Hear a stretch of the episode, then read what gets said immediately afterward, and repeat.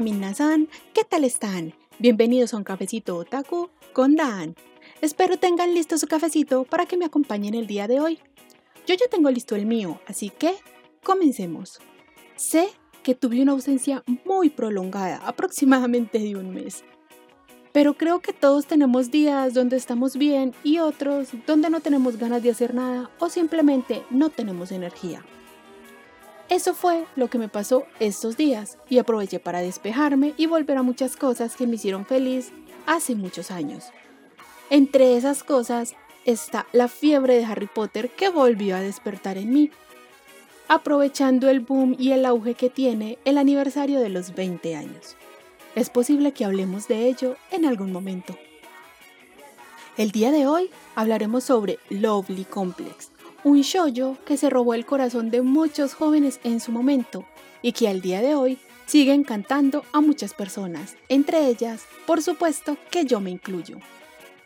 Como cada capítulo, este, sin ser la excepción, es posible que tengamos spoilers para que sepan de antemano y estén advertidos. Empecemos.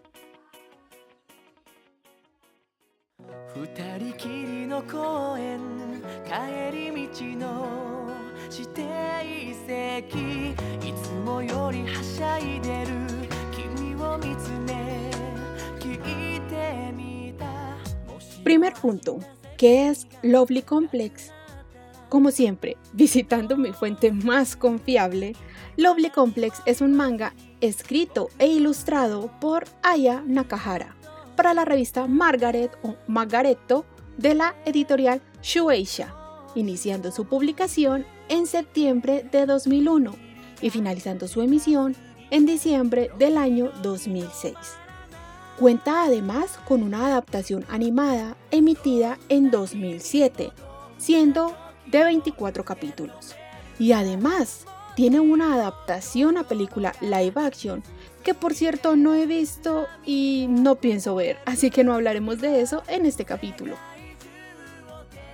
Es el primer shoujo de temática heterosexual que trataremos en este podcast, así que una disculpa si esto puede llegar a sonar raro o me puedo sentir algo rara hablando de esto. Soy mejor hablando de vatos gays.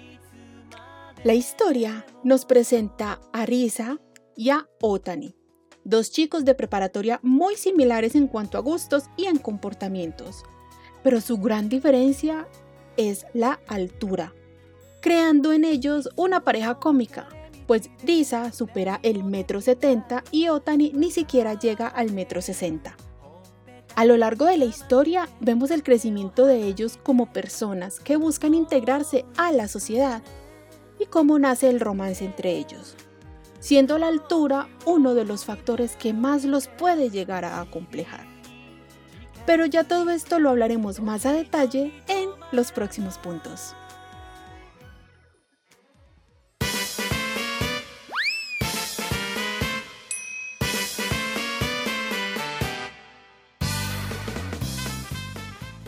Segundo punto, anime versus manga.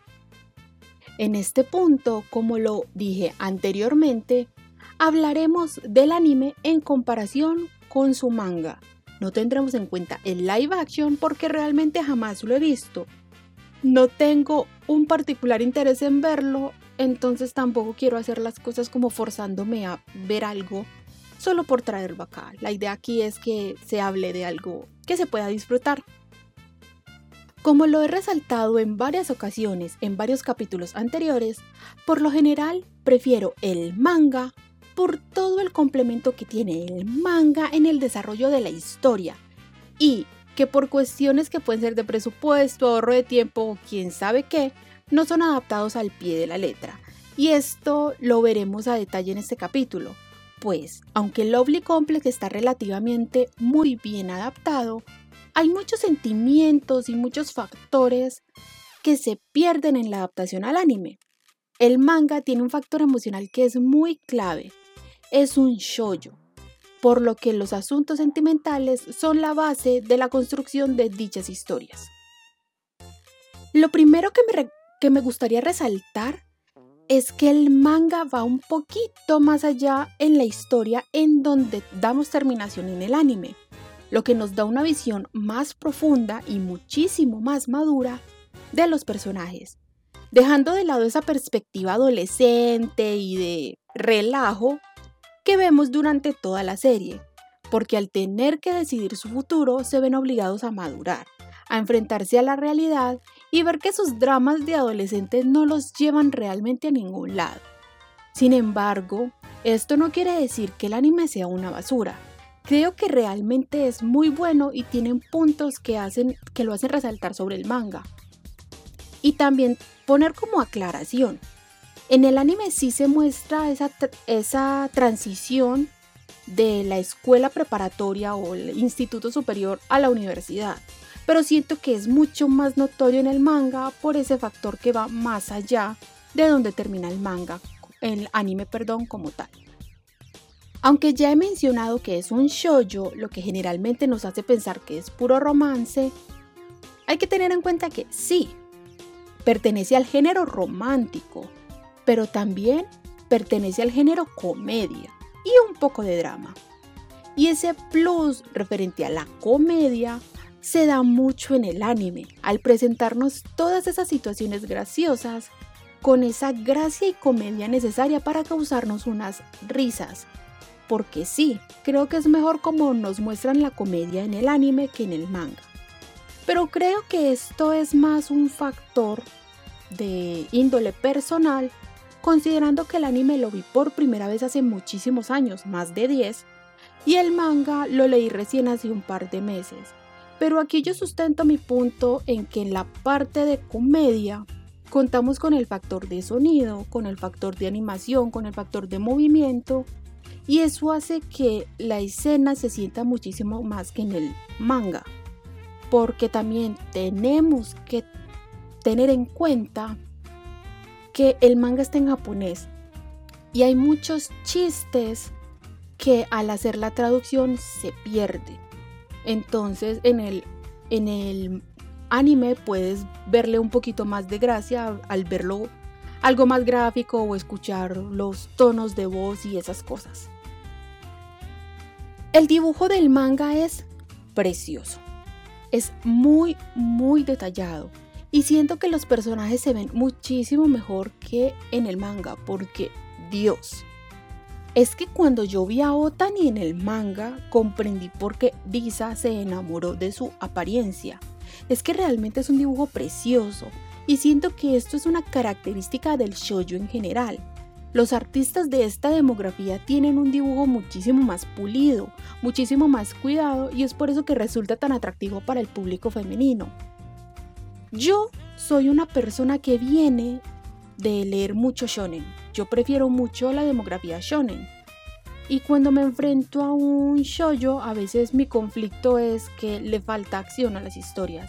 Pero hay que resaltar que el dibujo es precioso, el dibujo está muy pulido, porque está hecho para un público joven, femenino. Y a las mujeres de cualquier edad nos gustan los hombres atractivos o las mujeres atractivas y el que un personaje se vea muy atractivo inmediatamente te puede llegar a enganchar con la historia. Y si la historia está bien escrita y el personaje es atractivo, creo que tiene todo el factor para enganchar a alguien en un shoujo, principalmente acá una mujer, una niña joven. Volviendo al tema puntual que me voy mucho por las ramas, Siento que el anime respecto a la representación de los personajes en apariencia se sienten muy planos. Esto no quiere decir que pierdan su encanto. Y bueno, la adaptación de los personajes como tal en el anime está muy bien hecha. No puedes decir que los personajes son más o menos exagerados en una versión o en otra. Porque es real que las expresiones de drama o de comedia son como tal muy exageradas, tanto en el anime como en el manga. Y bueno, los adolescentes como tal, yo que lo fui y yo sé todo el problema que di, son bastante exagerados a la hora de enfrentarse a la vida. Así que tampoco es algo que resulte incómodo o fastidioso como tal. Contrario a todo, las risas que produce son bastante genuinas. Al menos estoy hablando en mi caso y en quienes la han visto y he tenido la oportunidad de compartir con ellas en algún momento. Como lo he dicho en capítulos anteriores, resaltar la música. En este caso los openings y los endings que han podido escuchar a lo largo de este capítulo. Creo que son parte de la cultura general de todos los que vemos anime desde hace muchísimos años. Por lo pegajosas que resultan las canciones, aquí por si alguien conoce, las canciones son hechas por Heisei Jump y algunas de sus subunidades, por llamarlo de alguna forma. Entonces eso ya es un factor icónico en la industria. Eh, y al día de hoy son canciones que yo sigo disfrutando muchísimo, me producen mucha nostalgia y me resultan muy pegajosas. Dios, es que en su época yo amaba muchísimo las canciones y al día de hoy las sigo amando con mucha fuerza. Creo que el punto principal de diferencia entre el manga y su adaptación al anime es que el manga es un poco más extenso y profundiza en asuntos de, que van después de la época escolar, además de la apariencia de los personajes que resulta clave para el atractivo de la obra, y bueno, la comedia.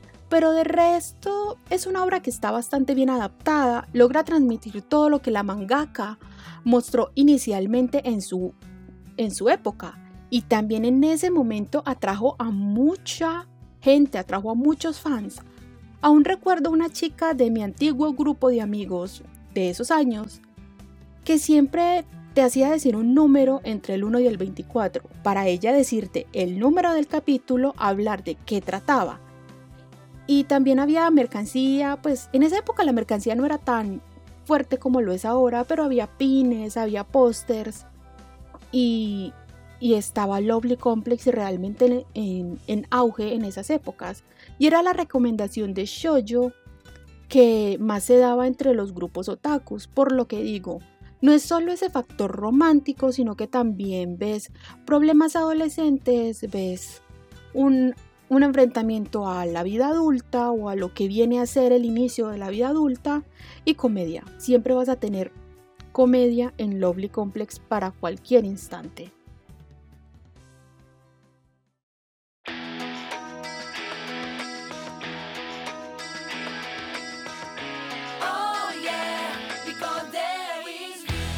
Tercer punto, análisis general.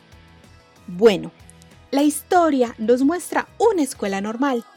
Chicos muy normales. No vamos a ver un chico con pelos de punta, color verde y que de la nada todos van a quedar petrificados. Espero hayan entendido esta referencia. No, es una escuela normal en un Japón normal en la década de los 2000. Ni siquiera vemos personajes muy estrambóticos, por supuesto, hay personajes rubios, de cabello rojizo, de cabellos de un tris o que tengan algún mechón tinturado, pero nada muy extravagante. En fin, como ya lo he dicho, son chicos normales en escuela superior o su equivalente en Latinoamérica, preparatoria, en el primer año de esta última etapa escolar. Para quienes sean de pronto de Colombia, eh, que es de donde soy, vendría a ser como en el bachillerato más o menos el noveno, Para que haya como un entendimiento un poco mejor. Lo primero que nos presentan son a los protagonistas de esta historia. Koizumirisa, una chica de unos .70 metros de altura y a su contraparte bajita. Otani Atsushi, un chico de 1.56 metros de altura que ambos son llamados por el docente del salón, por el tutor del salón, Ol Hanshin Kyojin, haciendo alusión a un dúo cómico donde uno es muy bajito y el otro es alto, siendo ambos el factor de comedia del salón de clase. Ninguno como tal es amigo del otro al inicio de la historia, pero llegan a acercarse debido a que les toca asistir a clases de refuerzo en verano y cada uno tiene un interés en alguien de estas clases de verano. Disa tiene un interés en un chico alto como ella y Otani en una chica bajita que es amiga de Risa. Pero aquí viene el problema base de ellos como personajes. Les cuesta encontrar pareja debido a su altura, pues no son tomados en serio por sus intereses amorosos. Recuerdo muy bien que este chico que es el interés de Disa al inicio, no recuerdo su nombre, eh, dice que no toma a Risa en serio porque es la primera vez que comparte con alguien de su misma estatura. Y a Otani le pasa algo similar con la otra chica. Es a partir de ese momento, de ese rechazo que reciben, de ese rechazo implícito que reciben por parte de sus intereses amorosos, que ambos comienzan a hacerse amigos y empiezan a compartir en el grupo que se forma a raíz de esto, haciendo cosas típicas de adolescentes. Salen a pasear después de clases o se van a la playa, pasan las tardes juntos, van de compras, van al cine, todas esas cosas que uno hace inclusive siendo grande. Inclusive hasta Disa y Otani tienen una cantidad de cosas en común que los lleva a compartir mucho más. Entre ellos tienen gustos de comida similares y comparten un gusto por un rapero llamado Umibosu. A raíz de todo esto, Risa comienza a desarrollar sentimientos por Otani, pero es que el enano está bien pinche pendejo y no se da cuenta. Hasta todo el grupo de amigos lo nota y él sigue con cara de pendejo, cuestionando cosas pero sin pillar nada de los sentimientos de la chica. Hay una escena que recuerdo mucho que es en el capítulo, en el capítulo donde van a la playa. Lisa comenta que hay un chico que le gusta. Otani muestra interés y quiere saber quién es. Lisa le dice, es más bajito que yo, también le gusta un miboso y es un idiota. Y prácticamente describió a Otani. Y Otani le dice, ay, sí, ¿quién es? Dime su nombre. Y ahí está todo el grupo y se quedan de, oh, no puede ser, en realidad es idiota. Porque creo que para uno como espectador son cosas que se vuelven demasiado obvias. Otani es demasiado idiota. Aquí tenemos un punto de recalcar por qué Otani no se da cuenta tan fácil y por qué a Risa le duele tanto toda esta situación. Disa nunca antes había tenido una relación sentimental, de hecho tampoco había tenido un interés amoroso como tal, por lo que el enamoramiento hacia Otani le pega muy fuerte y le causa emociones muy potentes, entre lo que es alegría por, por compartir con él y tristeza al no ser correspondida de inmediato. Y no sabe, no sabe muy bien cómo llevar un rechazo o cómo responder ante toda esa cantidad de sentimientos que se producen estando con Otani a diferencia de Otani. Otani es muy desconfiado porque él tuvo una novia en la secundaria y la chica lo dejó por irse con un hombre más alto. Y eso a él le pega en el orgullo, por eso es tan desconfiado, en especial porque Disa es, es como 14 centímetros más alto, más alta que, él.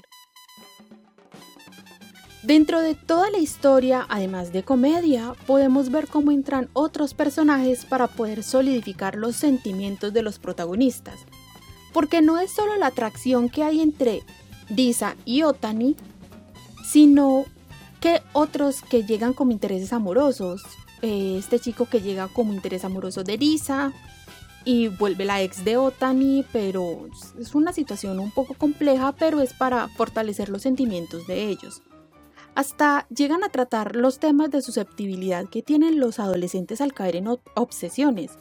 En el caso de Risa es cuando llega un profesor bastante atractivo y ella se vuelve loquísima, tal como todos hemos caído en, en algún momento de nuestra vida, fuera por un personaje, de una serie, de un anime, un actor, un cantante. Ese asunto bien lo trataré en el próximo punto.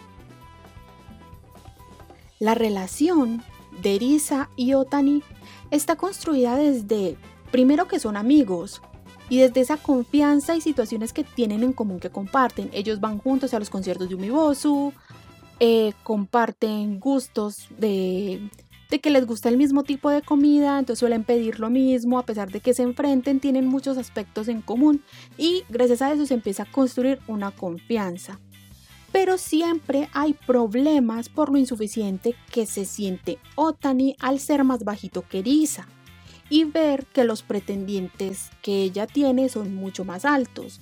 Y claro, si lo vemos con ojos reales, eso puede afectar mucho la autoestima de una persona. Por su parte, también está la inseguridad de Risa, por ser tan alta comparado con el chico que le gusta, porque aquí no nos muestran como como en la película Tall Girl, yo no la vi, pero yo vi la crítica que le hizo Dana Alcuati, eh, que la chica tiene muchos problemas, que porque es alta. No, Lisa no tiene problemas por ser alta. A ella le gusta ser alta, es de una familia alta. Siempre ha tenido confianza en ser alta, pero empieza a desarrollar mucha desconfianza al ver que el chico que le gusta es mucho más bajito y eso a él le puede hacer sentir mal y que ella no tiene como forma de ponerse a su nivel. Entonces, eh, eso lo puede afectar. Y también se compara mucho con la ex, porque Lisa tiene un comportamiento más brusco, tiene una forma más brusca de hablar, sigue siendo femenina, pero es muy impulsiva. Y la ex es chiquita, tiernita, tímida y ella es todo lo contrario. Entonces eso a ella le causa inseguridad, que no va a poder causar un atractivo a Otani porque ella habrá los trancazos y no es tímida y tierna como la ex. He de admitir que cuando ambos se besan en el cumpleaños de Risa, tanto hace 10 años como actualmente, grito como una adolescente loca, porque es algo que uno espera siempre luego de ver a Otani tan indeciso y que él tomara la iniciativa y fuera tan dulce con Lisa luego de hacerla llorar. Es como tocar el cielo con las manos, maldita sea. Y para quienes vemos este tipo de historias, es explotar de pura emoción, porque a Otani sí le gusta Lisa, pero él no sabe cómo manifestarlo, porque teme que lo dejen por alguien más alto, teme eh, ser insuficiente, que la altura no sea un problema y a pesar de que Lisa insiste que no le importa, él se, se pone muchos topes a la hora de manifestar sus emociones. Dentro de la historia, principalmente en el manga, como lo dije antes, podemos ver el crecimiento de ellos, desde el momento en que inician aquella última etapa escolar y cómo hacen esa transición a la etapa universitaria y cómo la empiezan. Tenemos personajes que resultan entrañables, como Mighty Sensei, que a pesar de, de ser un profesor, es un profesor que ayuda a fortalecer esa relación entre Risa y Otani, siendo ese factor de despertar los celos de Otani. Pero es un profesor que se preocupa mucho por ellos y que le sirve mucho de apoyo a Risa en esos, en esos días donde fue rechazada por Otani. Entonces eso es algo que, que no sé, que hace que yo recuerde mucho ese personaje.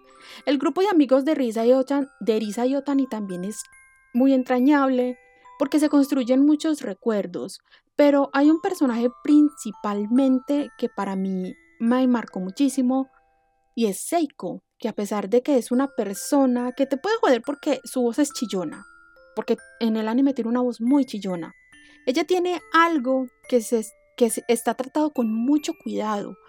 La autora puso mucho cuidado en este personaje y te hace empatizar con ella. Este asunto de cuidado lo trataré en el próximo punto. Y a pesar de que la serie puede ser algo vieja, porque pues fue, empezó a salir hace 20 años, exactamente 20 años, y hace unos 13, 14 años salió el anime, si la sigues viendo ahora ha envejecido bastante bien sigue siendo igualmente buena y es apenas para darte un gustito en el romance y echarte unas buenas risas.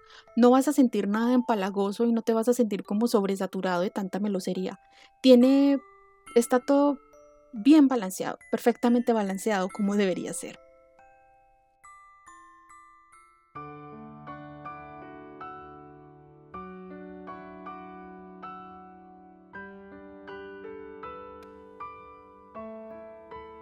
Cuarto punto. Mi opinión. No sé si pueda catalogar a Lovely Complex como mi shoujo favorito. Generalmente yo prefiero las historias gays, como se los dije antes. Pero sí es una historia que disfruto mucho cada que lo veo. Está muy bien hecho a pesar de tener tantos años desde su emisión. Creo yo que es por los temas adolescentes que trata, a lo que se enfrentan, que es algo bastante real y que pase el tiempo que tenga que pasar, esto no va a cambiar. Al final de todo, los adolescentes siempre se enfrentan a este tipo de problemas.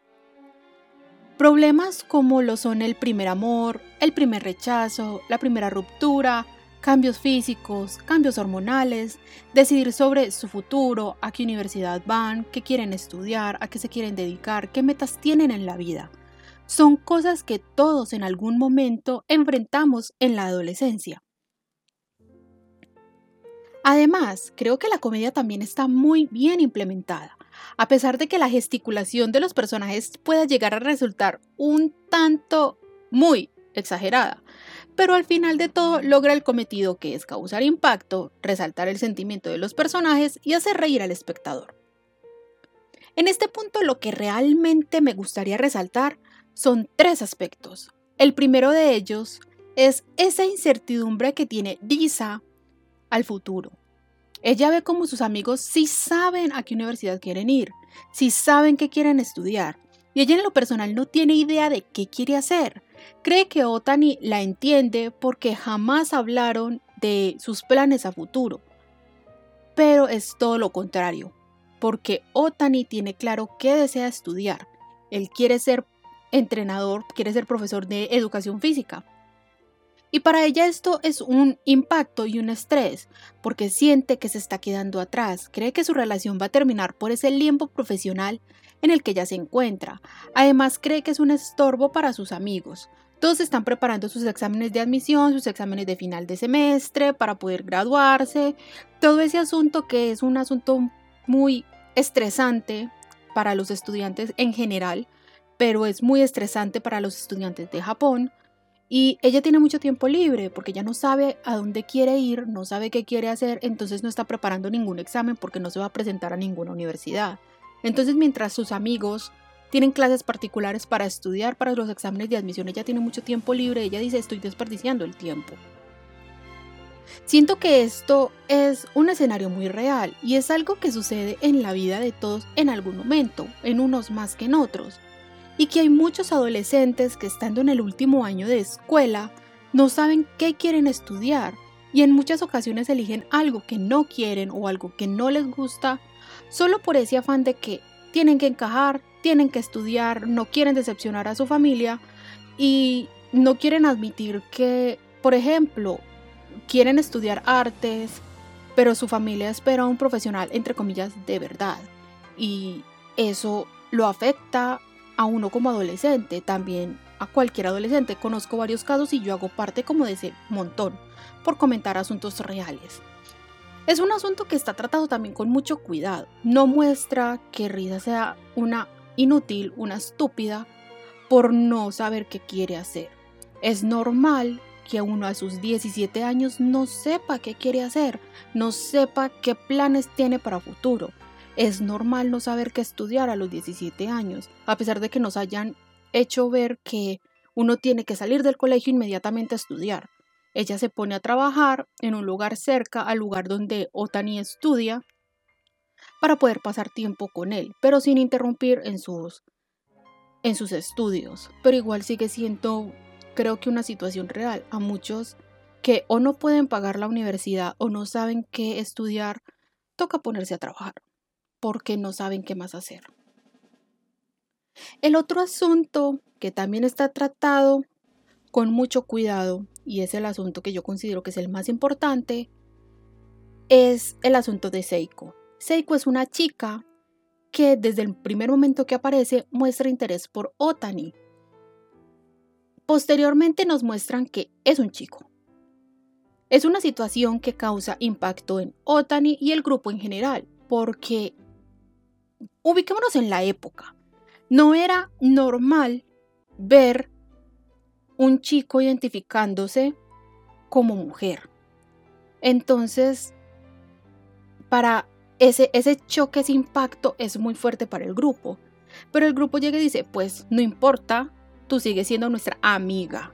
Y la tratan como mujer, respetando su identidad de género. Hay un momento de la historia, y esto es presentado principalmente en el manga, esto a mí me causó mucho impacto, porque Seiko la tratan de forma masculina y le muestran que es anormal, que ella es anormal por el hecho de decir que Dios se equivocó ponerla en al ponerla en un cuerpo masculino. Esto la lleva a entrar en un shock. Ella ella entra como en, es una crisis que tiene y empieza a vestirse, comportarse y mostrarse como un varón. No le queda, digámoslo, muy bien porque ya estamos acostumbrados de que ella es una niña, le gusta el maquillaje, le gusta ponerse vestidos, le gusta estar en el club de economía del hogar y aquí ya no quiere estar en el club de economía del hogar, se pone a jugar fútbol y está así, que escupe en el piso y que hombre, porque le hicieron ver que como ella nació en el cuerpo de un hombre, tiene que actuar como hombre porque si no es anormal. Aquí es donde el grupo de amigos aparece y creo que está, porque aquí Otani tiene mucha participación, aparecen y le muestran por qué estás actuando así, porque ven en la basura todos los vestidos que ella hizo en economía del hogar, toda la ropa y los adornos tiernos que ella le gusta usar. Y por qué lo hizo, ella dijo, no, porque es anormal, no sé qué, tratando de poner voz masculina. Y al final logra enfrentarse y darse cuenta que no es anormal, que es su identidad y que nadie tiene por qué pasar por encima de su identidad. Seiko vuelve a usar Seiko como su nombre, a volver a ser la chica femenina que era. Y creo que es un tema que está tratado de una forma muy adecuada, pues a pesar de que no nos dicen directamente nada sobre Seiko, nos dejan claro que identificarse como mujer no es un problema, en tanto ella se sienta feliz y cómoda con eso. Es menester recordar que es una historia que comenzó su emisión hace 20 años, lo que nos adelanta a una realidad que vivimos. Ahora todos estamos aprendiendo a aceptar a quien es diferente, a aceptar sus identidades por cómo se quieran identificar, sea ella, él, ella, como se quieran identificar. Y no está mal sentirse diferente o sentir que no perteneces a lo que te asignaron al nacer. Entonces, me gusta mucho esa parte que muestra la historia, que debemos amar y respetar a todos sin criticar ni juzgar sus elecciones y mucho menos sus apariencias. Y el último punto es la obsesión de Risa con Mighty Sensei. Vamos a poner algo de contexto. Risa jugaba un videojuego de estilo Otome, que es este juego de elecciones, donde el personaje que es el interés romántico de aquella protagonista del juego resulta ser muy parecido a Mighty Sensei al momento en el que él llega a la escuela. En esos momentos, en esa época, Risa fue rechazada por Otani, así que al llegar el profesor convenientemente parecido al personaje del juego, ella crea una obsesión miedosa, al nivel de crear un fan club al profesor. Para mí esto se relaciona con lo fácil que uno como adolescente puede caer en una obsesión casi insana para poder llenar algún vacío emocional. Yo lo viví de adolescente. Al momento todavía tengo muchas obsesiones y soy muy propensa a las obsesiones, pero creo que ya uno con los años lo aprendí a pilotear. Pero entre los 15 y 17 estás pasando por una ruptura, estás triste, estás enfrentándote a una depresión, sea por cual fuere la, la, causa, y conoces un grupo, un grupo de K-pop, un grupo de rock, conoces un anime, un actor, una saga de libros, cualquier cosa, y, un y te enamoras. Y te obsesionas y creas tu vida en torno a eso. ¿Por qué? Porque es la forma que tenemos de canalizar, de buscar felicidad en toda esa tristeza que estamos llevando. Y eso lo muestran mucho. Risa después logra superarlo gracias a que Mighty Sensei también ayuda, a que Otani se dé cuenta, y, deje esa obsesión, pero igual ella sigue queriendo al profesor, sigue admirando al profesor, pero ya de una forma más sana, ya no comportándose como una idiota. Y creo que es algo también que muestran es una realidad. Muchos adolescentes, muchas personas, en realidad casi todos en la época de adolescentes somos muy propensos a las obsesiones miedosas. Mi obsesión más grande fue el grupo My Chemical Romance cuando yo estaba iniciando la adolescencia. Al día de hoy sigo, me sigue gustando el grupo, pero ya no con esa obsesión y con esa locura que antes, pero igual sigue estando el amor por el grupo. Es lo mismo, esa transición de pasar de una obsesión insana a algo que me hace feliz, pero que no interrumpe o que no daña el ambiente en el que me desenvuelvo. Ya por último, el romance como tal no es empalagoso, no es meloso todo el tiempo y tienen momentos de risa y dramas. Como lo dije antes, está bien balanceado. Y eso es algo que en una relación se presenta siempre. Ninguna relación es perfecta y esta historia lo retrata muy bien en esta demografía. Porque estamos hablando de que el shoujo es para chicas jóvenes, trata los asuntos con cuidado sin llegar a traumatizar ni perturbar al público al que va enfocado.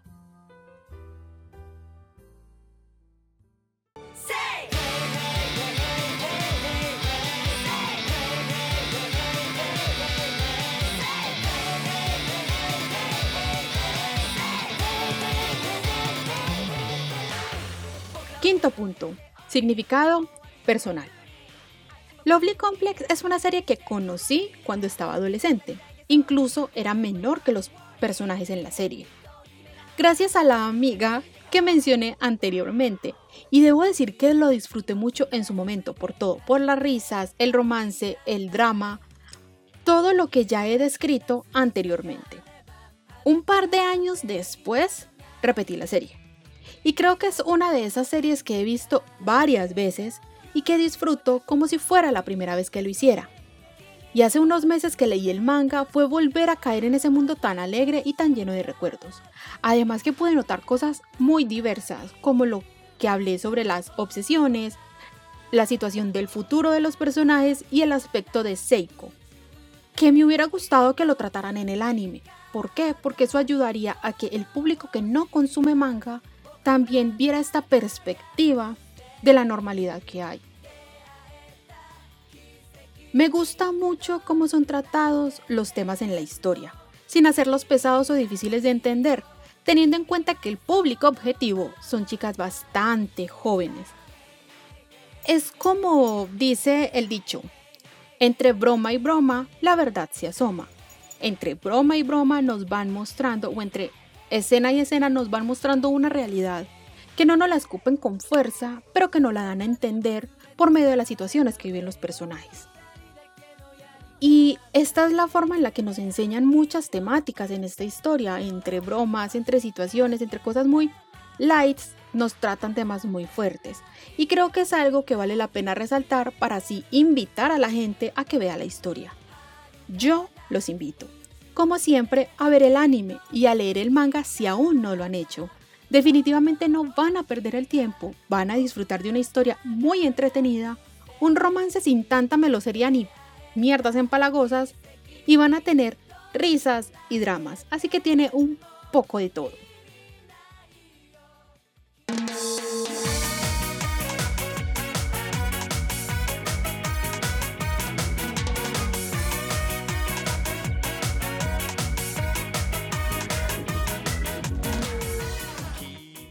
Recuerden que tendremos episodio cada domingo, o al menos intentaré que haya episodio el próximo domingo. En el próximo capítulo hablaremos sobre Tokyo Revengers, aprovechando el boom de la obra cuyo anime acaba de finalizar. Gracias por llegar a este punto. Pueden seguirme en Twitter en arroba cafecito con Dan. Espero se hayan entretenido. Nos vemos el domingo. Matane.